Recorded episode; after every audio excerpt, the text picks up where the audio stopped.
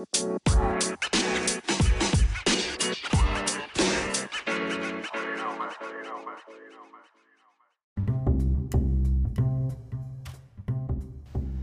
んにちは。マーブラジオのお時間です。マーブラジオは大阪より発信中。パーソナリティは私、シュンがお届けしてまいります。はい、というわけでマーブラジオ第52回です。マーブラジオ第52回の今回は、テーマ、映画のですね、007についてご紹介していきたいと思います。前回は、えーアンダーウェアが、えー有名なブランドカルバンクラインについてご紹介してまいりましたが、えー今回はですね、えー映画映画っていうテーマはなかなか、えーマーブラジオでも、えー取り扱ってこなかったテーマになってくるんですが、えー今回は007というですね、えーまあ世界で一番有名なと言っても過言ではない、えースパイ映画の、えータイトルですね007についてご紹介していきたいと思います。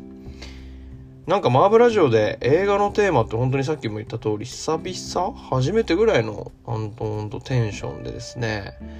えー、まあなんあの最近、えー10月に入って最新作が公開されたこともあってやっぱりですね、えーちょっとま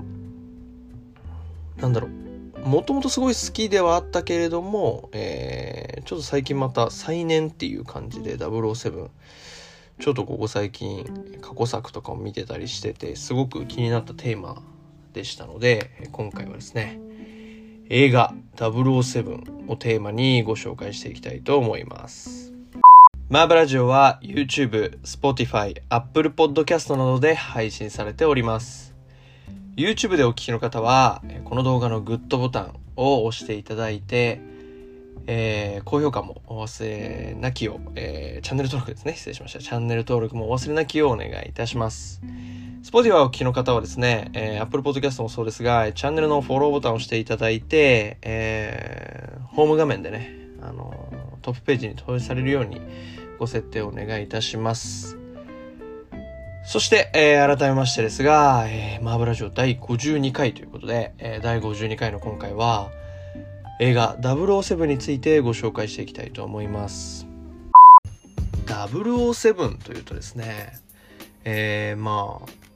映画、スパイ映画の金字塔とも、えー称されるような、金字塔っていうのかな、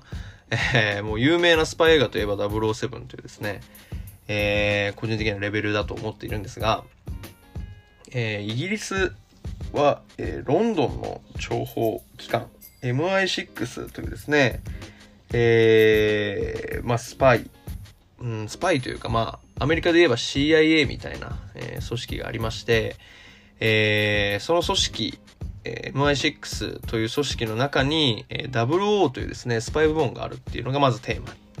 なっていて、えーその中にですね、そのだから、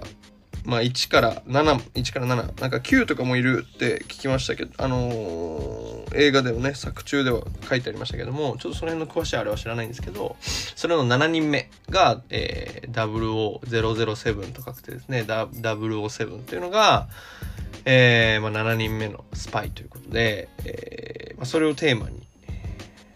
007のジェームズ・ボンドというのがですね、主人公になっていて、えーその、スパイの、いろんなですね、活動、活動 っていうか、活動を描く、えー映画になってるわけなんですけれども、まあ何代目もですね、あの、いっぱいジェームズ・ボンドがいまして、いっぱいジェームズ・ボンドがいるっていうのは、あの、年代ごとにですね、えー数々の、えー俳優たちが演じてきておりまして、まあ、僕、6人ぐらいいるのかな？えー多分計6人ぐらいいると思うんですけど、あの、僕が知ってるところで言いますとですね、えー今、公開されてる No Time to Die で最後になる、えーダニエル・クレイグでしたっけね。えーダニエル・クレイグですね。えダニエル・クレイグが、え多分一番現状最新の、えジェームズ・ボンドになるわけなんですけれども、その前にですね、ピアース・プロスナンというですね、えー俳優がいまして、えーそこから、えー僕が知ってる、えジェームズ・ボンドというのがいるんですけれども、もともと個人的には007ってすごいなんか、えー、スパイ映画だけどアクションのシーンが豊富で、かつあの車がですね、あのなんか改造されていて、改造っていうのもその、ワイルドスピードみたいにその早くチューンアップするっていうよりかはその戦いにおいて、勝てるように、まあなんて言うんでしょう、その武装してる、えー、車にカスタムされてて、まあそれがまたですね、えー、一見普通の車なんだけど、えー、その敵を、えー、倒すためにですね、もう、えー、数々の武装された、えー、車というのがですね、出てくるんですけど、まあそれがまたかっこよくて、割とそのアクションシーンが多い、多い、かつなんかそのちょっと、車にいろんな武装の、えー、カスタムがしてあって、えー、それをまたなんかこう、男心をくすぐるっていうのが、なんかもともとピアースプロさんが出てた時の007っていう、えー、僕のイメージがありまして、なので、えー、今、えー、最新作の、えー、ジェームズ・ボンドになってですね、ダニエル・クレイグに変わるっていうタイミングが、もちろん前もあったわけなんですけれども、え、そのダニエル・クレイグに変わるっていうタイミングでですね、全然なんかその見る気が失せてしまって、もともと、えー、ダイアナザー・デイというですね、えー、ピアス・プロスナンが出てる、えー、007の、えー、お話があるんですけれども、そこを最後に007っていうのをあんまり見なくなったんですよね。なので、なんかまあ、結構その多分ダイアナザーデイでだいぶ前なんで、僕がまだね、小学生、中学生にもなってないぐらいの時に見た007なので、まあもう本当にそこで割と個人的には007の記憶っていうのは止まっちゃってるような状態っていうのが、本当に1ヶ月前とか、それぐらいのタイミングでした。まあそんな中ですね、え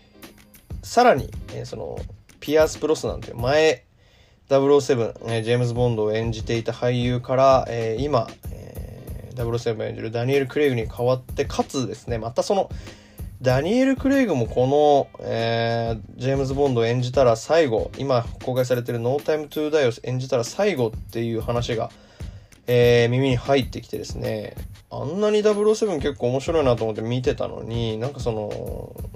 一人のジェームズ・ボンド演じる、演じてる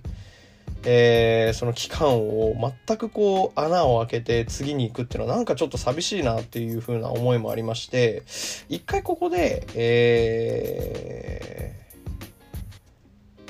ー、ダニエル・クレイグが、えー、一番最新のジェームズ・ボンドが演じる007っていうのをですね、一回見ておかないとなって思ったのが、えーまあ、今回ですね、このテーマを、えー、取り上げようって思った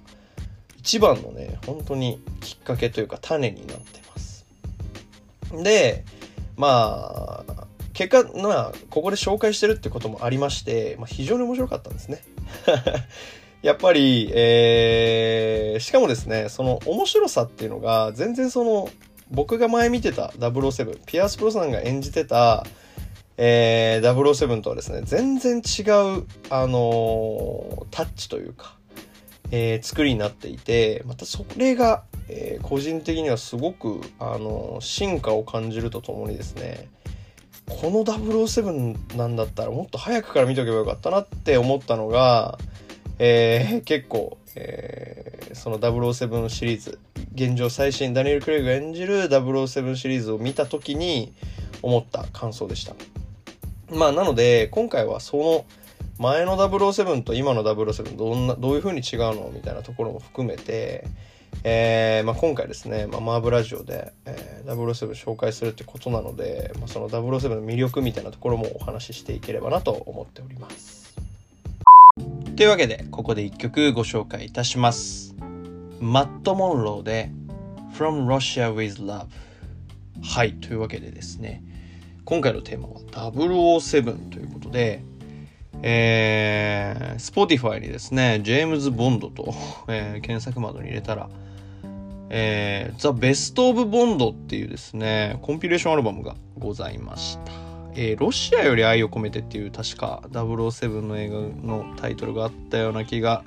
するんですが、えー、その多分そのタイトルにもなってる、え、同じですね曲名があのコンピレーションを聴いていたら同じ曲名の曲があって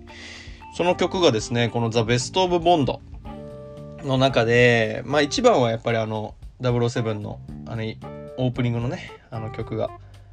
えー、一番、えーまあ、もちろん聞いたことがあるっていう曲だったんですけど、まあ、その中に本当にいろいろあのー、サッチもルイ・アームストロングの曲だったりだとかマドンナのね先ほど言った「ダイアナ・ザー・デイ」ダイアナ・ザー・デイのオープニングテーママドンナが歌ってるんですけれどもそのマドンナの曲だったりだとかいろいろコンピレーションとして入ってるんですが、えー、その中にマット・モンローというマット・モンローっていうですねアーティストの「From Russia with Love」という曲がありましてこの曲が非常に、えー、このコンピレーションの中でよくて、まあ、このマット・モンローという方えー、僕は全然ちょっとですねもしかしたら聞いたことあるのかもしれないけれど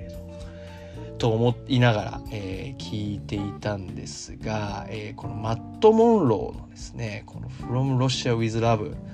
この曲なんと1980年の歌で、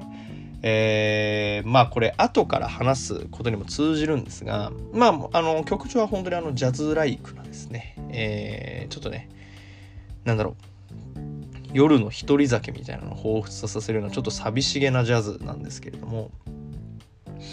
えー、ジェームズ・ボンド、えー、007のですね魅力を、えー、今ここからですね紹介していくんですけれども、えー、本当にですね真似したくなるようなことがいっぱいあるんですね。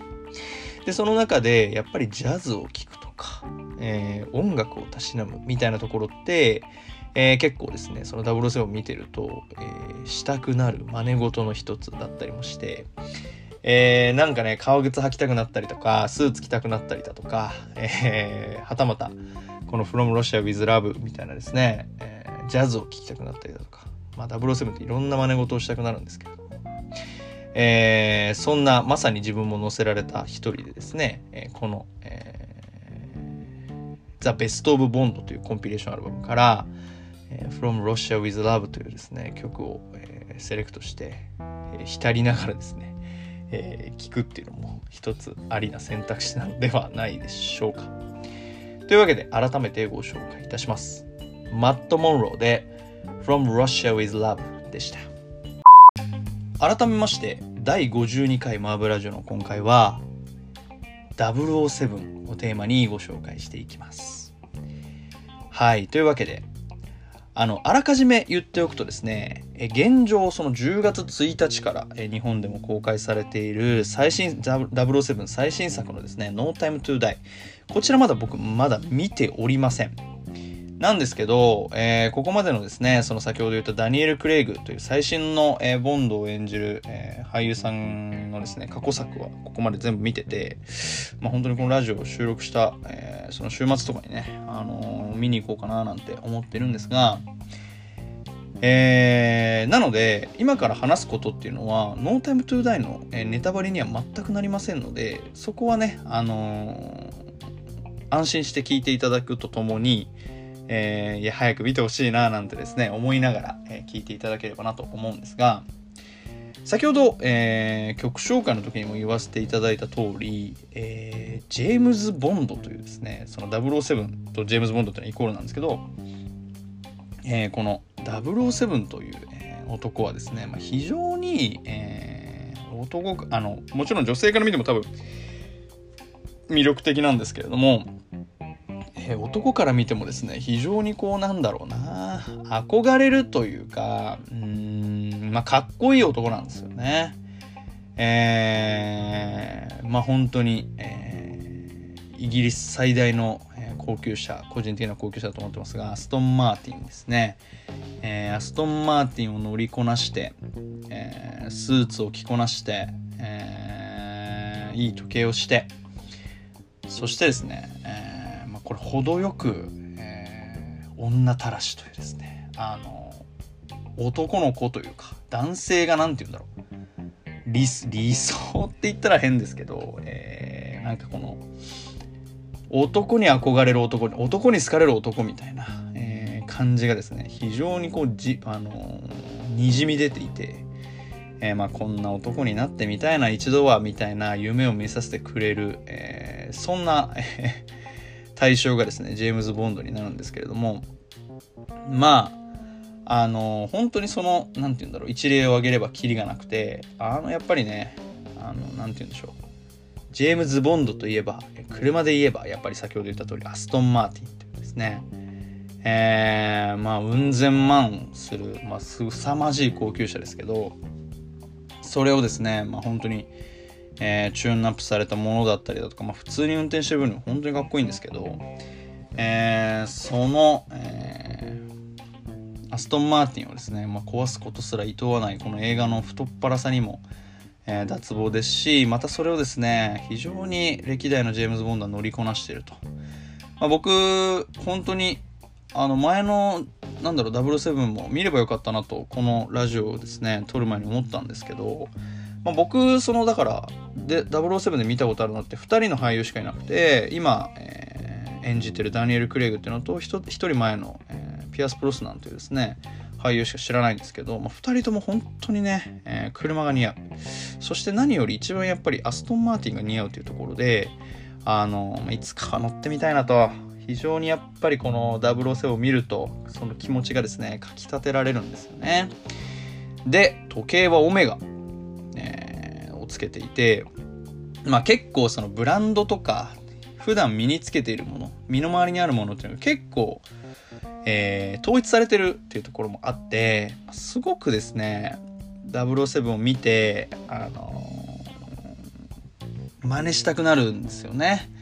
もちろんオメガなんていうのもですね、まあ、凄まじく高級時計ですし、アストンマーティンなんてもう、超がつく高級車ですので、まあ、そんなね、あの、いとも簡単にじゃあストーンマーティン買えますか、オメガ買えますか、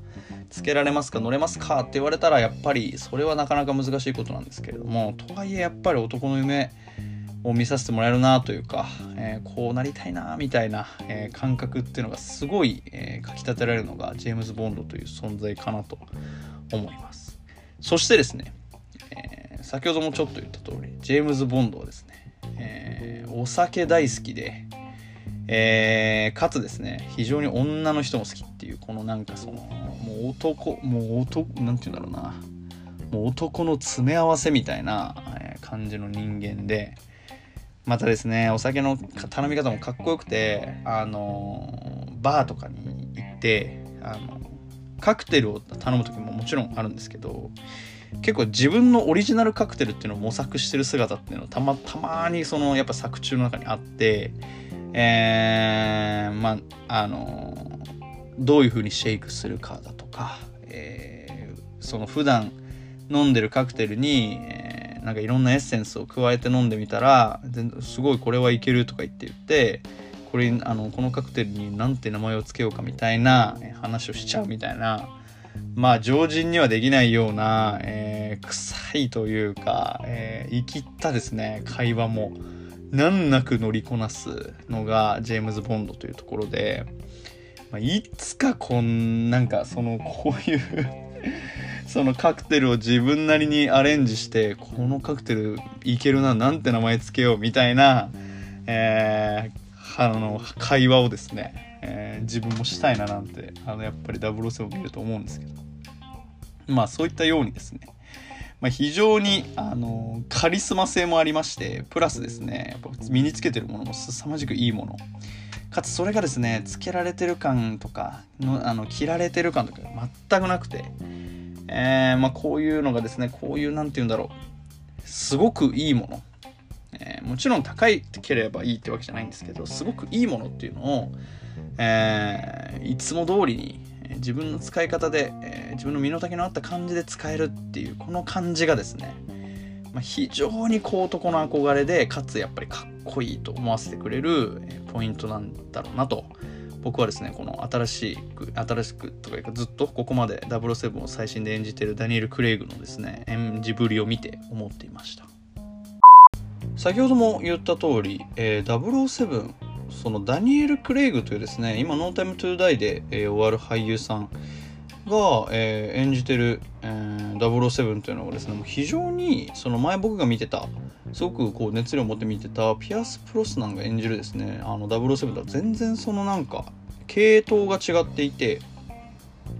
なんだろう。これがやっぱり最近の何て言うんでしょう。トレンドにどんどんどんどんこうフィットさせているのかどうかはちょっとわからないんですけれどももともと007って僕の中ではすごいそのスタイリッシュなスパイ映画っていう感じ？で、えー、アクションがすごいっていうなんだろう。アクションスパイ映画みたいな感じの立ち位置っていうのをすごい感じていて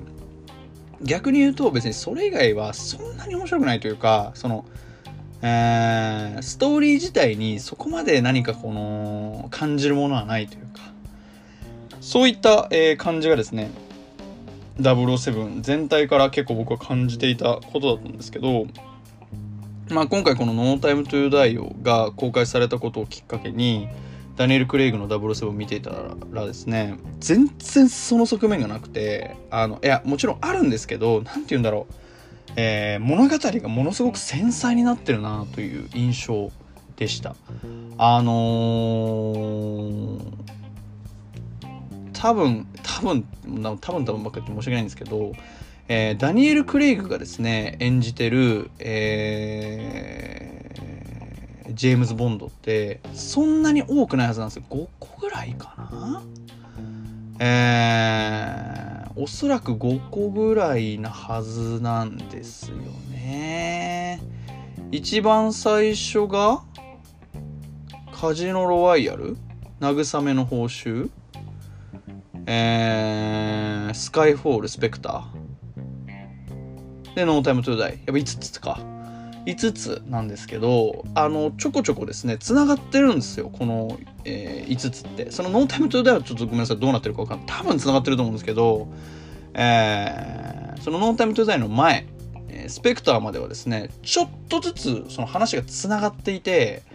えー、なんかそんなに007って話につながりあったかなっていうのがまずそもそもの印象でかつですねそのカジノロワイヤルというですねあの話から始まる、えー、ダニエル・クレイグの007始まるんですけど、えー、その彼が007を名乗れるようになるまでの話なんですよね。その00っていうのはもうスパイの中でも本当にトップ集団、エリート集団になるので、まあその MI6 の中のスパイといっても00を名乗れるのは結構やっぱりすごいことだっていう中で、えー、そのダニエル・クレイグ演じるジェームズ・ボンドがですねどのように007になったかという話が、えー、カジノ・ロワイヤルの話なんですけど、まあ、そこをきっかけに、えー、多分おそらくですけどこの最初の「ノータイムトゥダイに話が徐々に徐々につながりつつ続いていくという、えー、一連のストーリーになってるわけなんですがまあ、えー、もちろんえー、ダニエル・クレイグが演じる007を見たかったので、カジノロワイヤルから見始めたんですけれども、まあ本当に物語が繊細というか、人物のその感情描写みたいなのがめちゃくちゃ増えてて、えー、なんかものすごく逆に言うと切ないというか、まあもちろんさっき言った通りですね、えー、あもう男からすごく憧れられるような、えー、なんかまあクズだけどかっこいい男なんですよみたいな。話をしたと思うんですけどあのまあそういった男はですね、えー、まあ、現実世界にいたらまあ当たり前ですけど絶対孤独ですよね。お酒、えー、なんだろう。女たらしでお酒が好きでもう本当にアル中ぐらい飲んでてみたいな人って、まあ、あんまり自分の周りにはいないですけどそういう人ってなかなかその人を寄せつけないっていうか、えー、結構人が離れてっちゃうようなイメージがあるんですけど、まあ、この007もねあのなんかなんて言うんだろう人が離れていっちゃうみたいな感じがちょこちょこちょこちょこあってですね。まあそれがさらにねなんかその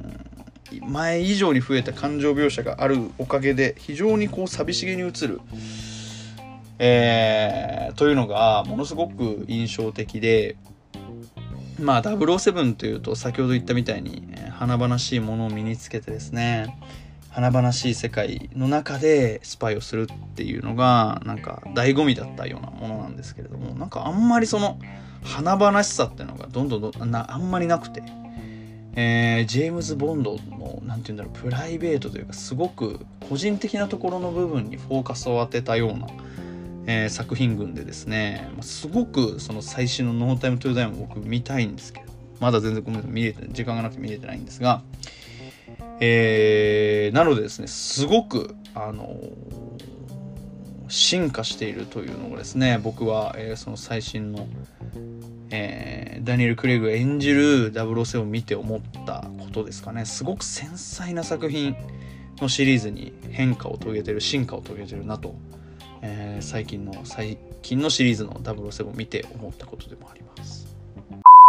とはいえですねアクションシーンも非常に豊富。ですしもちろんアストン・マーティンにも、えー、乗ってますし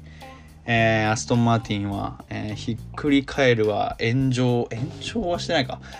えー、もうぺっしゃんこになるわ、え、水没するわ。とかですね、もういろんな、もう好き放題やってるんですけど、え、またそれはそれでよくてですね、あの、まあ僕も本当にだからその真似したくなるみたいな話がありましたけど、まあ、ダニエル・クレイグって僕、ジェームズ・ボンドで、としてでしか見たことないですけど、まあ、本当にやっぱり、改めてやっぱりこの007のボンド役として出てくる俳優さんっていうのは本当にやっぱりかっこいいですね。本当にその、もちろんさっき言った通りアストンも似合うし、スーツもすごく似合うし、そのスーツになんだろう、もうトム・フォードのサングラスかけちゃうみたいな。えー、のもですね、まあ、非常にかっこよくて、まあ、ここ1週間スーツ着たくてたまらないみたいな感じでなんかこうスラックスとかを引っ張り出してきてですね履いていたんですが、まあ、もちろん自分はそんなにねこんなだあの007ほど似合うわけはなく、え、本当に着たいというですね自己満足で終わってしまったんですがまあ本当にそれぐらいですねあのストーリーも面白いし、えー、なんだろうジェームズ・ボンドっていうですねその一人の、えー、人間男を見てるとものすごく憧れも持つし、えー、なんかこう夢を見せてもらってるようなそんな、えー、感じがありましてですね、まあ、非常に僕は、えー、好きな作品に、えー、さらにですねなりましたね。その食わず嫌いしちゃってたんですよやっぱりダニエル・クレイグに変わるってなった時になんだ変わっちゃうんだもうじゃあいいやってなっちゃって全然見てなかったと。でまあそんな時に、まあ、今最新の「ノータイムトゥーダイが公開されてこれでダニエル・クレイグが変わっちゃうっていう時にようやくですね見て、まあ、すげえ面白いなって思ったことでですねあのこうなんだろう感情の揺さぶりがあの幅が広くてさらにねその好きにも好きの厚みが増したというか逆に言ったら次の次演じる007ってどんな007になるんだろうみたいな。っていう、えー、さらなる期待感もですね感じさせてくれるような、えー、そんな007ダニエル・クレイグが演じる007だったなと、えー、個人的には思っています。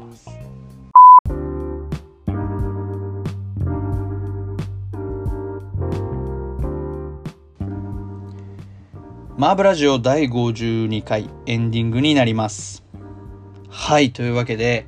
第52回マーブラジオの今回は、映画007についてご紹介してまいりました。いかがだったでしょうか？はい、というわけでこのラジオですね、えー、聞いて、まだ僕も、えー、No Time to Die 最新ですね、今映画館で公開されている No Time to Die まだ見ておりませんので、これから、ねこの週末とかを使ってみようかなと思っているわけなんですけれども絶対面白いよね。というか もう絶対面白いと思ってます僕正直。あのー、ちょっとずつちょっとずつ話がつながってるんですよって話をしたと思うんですけど、まあ、ここでダニエル・クレイグが演じるの終了ってことなんで絶対そこでやっぱ結論出るだろうしえー、まあその今までの、えー、ダニエル・クレイグ演じる全5作の、えー、全4作かな？過去4作の、えー、007はですね、Amazon プライムで今全部、えー、プライム会員なら全部見れるように多分な、確か、多分、今もなってると思うので、えー、僕はあの Amazon プライムで見たんですけど、あのー、もしね、気になる方がいたらそちらで見ていただいて、あのー、個人的にはですね、どれが一番好きかって言われると、僕、ストーリー的に言うならカジノロワイヤルが一番好きで、えー車的に言うなら慰めの報酬が一番好きで、まあ、慰めの報酬はもうオープニングがもう素晴らしいですね。あの、僕が一番、この007の中では、1、2を争うぐらいの一結構好きなオープニングだったなと思ってます。で、スカイフォールもオープニングかっこいいんだよなーっていう え、気持ちもありつつ、えー、スペクターに入ってノータイムトゥーダイと、えいう全5作か、えー、になっておりますので、まあ、あの、絶対ノータイムトゥーダイを見る前に、この過去4作、カジノロワイヤル、慰めの報酬、スカイフォール、スペクターはですね、絶対見てから、えー、ノータイムトゥーダイを見る方が絶対あの理解はしやすいと思うので、まあぜひ、Amazon プライムの会員の方はですね、そちらを見ていただいてから、今映画で公開されているノータイムトゥーダイを見るのが、まあ、個人的にはおすすめかなと思っております。まあ、何を言い、あ隠そう、僕自身もですね、ノータイムトゥーダイまだ見ておりませんので、それがいいか悪いかはちょっと見てみないとわからないところではあるんですが、おそらく多分過去作、ダニエル・クレイグが演じる過去作を見た方が、ノータイムトゥーダイの理解だったりだとか、いろんな解釈も深まるのかなと、個人的には思っています。そしてですね、えー、先ほど言った通り、ダイ・アナザー・デイではマドンナが歌ってたんですよね、みたいな話をちらっとさせていただいたと思うんですが、今回の No Time to Die、ビリー・アイリッシュがオープニングを歌ってるということで、非常にそこも、えー、気になっております。No Time to Die 何よりですね、1年も公開、1年ぐらいかな公開が延期されて、えー、まあ確かに1年前でビリー・アイリッシュすげえ流行ってたな、なんて思いつつ、えーオープニングを歌ってるビリー・アイリッシュにもすごい注目というところでですね、あのちょこちょこ、えー、インスタグラムのストーリーなんかでも、ノータイムトゥーダイ最高だったみたいな、えー、話もですね、ちょこちょこ耳にしますので、まあ僕も早めに、えー、ダニエル・クレイグ演じる最後の007、えー、見に行きたいなと思っております。というわけで改めまして、マーブラジオ第52回の今回は007についてご紹介してまいりました。改めましてですが、えー、YouTube でお聞きの方は、えー、動画の高評価ボタン、チャンネル登録を忘れなきをお願いいたします。Spotify、Apple Podcast のお聞きの方はチャンネルのフォローボタンも押していただきますようお願いいたします。というわけで、えー、今週は007についてご紹介してまいりました。いかがだったでしょうか？えー、今回もですね、お相手はシュンが務めさせていただきました。また来週お会いいたしましょう。さようなら。thank you